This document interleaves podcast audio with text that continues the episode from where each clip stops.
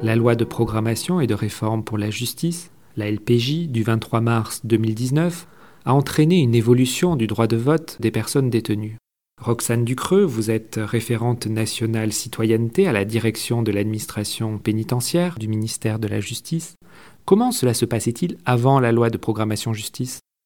Jusqu'à la fin de l'année 2020, les personnes détenues disposent de deux modalités de vote, la procuration électorale et la permission de sortir pour aller voter à l'urne. En pratique, la participation électorale des personnes détenues est extrêmement faible. Par exemple, lors des dernières élections présidentielles, le taux de participation était seulement de 2%.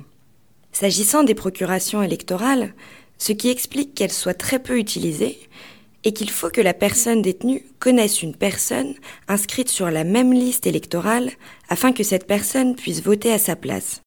Cela est rarement le cas. Quant aux permissions de sortir, qui répondent à des conditions légales strictes, peu de personnes détenues peuvent en bénéficier. C'est pour cela que le président de la République s'est engagé, lors de son discours à l'École nationale d'administration pénitentiaire en mars 2018, à faciliter l'exercice du droit de vote des personnes détenues. Qu'est-ce que la loi de programmation justice a changé?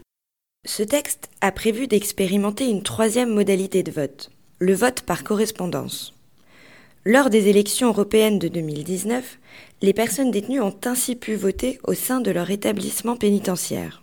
Ce dispositif de vote par correspondance a été un succès puisqu'il a permis d'augmenter à 8% la participation électorale des personnes détenues.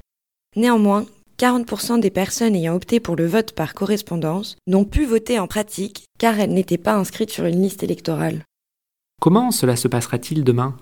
Après la loi de programmation et de réforme pour la justice du 23 mars 2019, la loi Engagement et proximité, votée fin 2019, a modifié de manière durable le droit de vote des personnes détenues.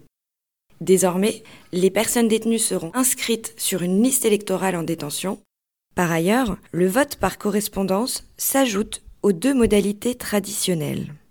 Enfin, l'obligation pour réaliser une procuration électorale d'être inscrit sur la même liste électorale sera supprimé en 2022.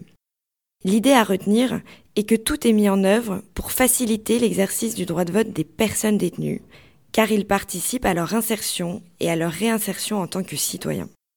Cette interview s'inscrit dans la série Pour vous la justice progresse. Pour en savoir plus, justice.gouv.fr.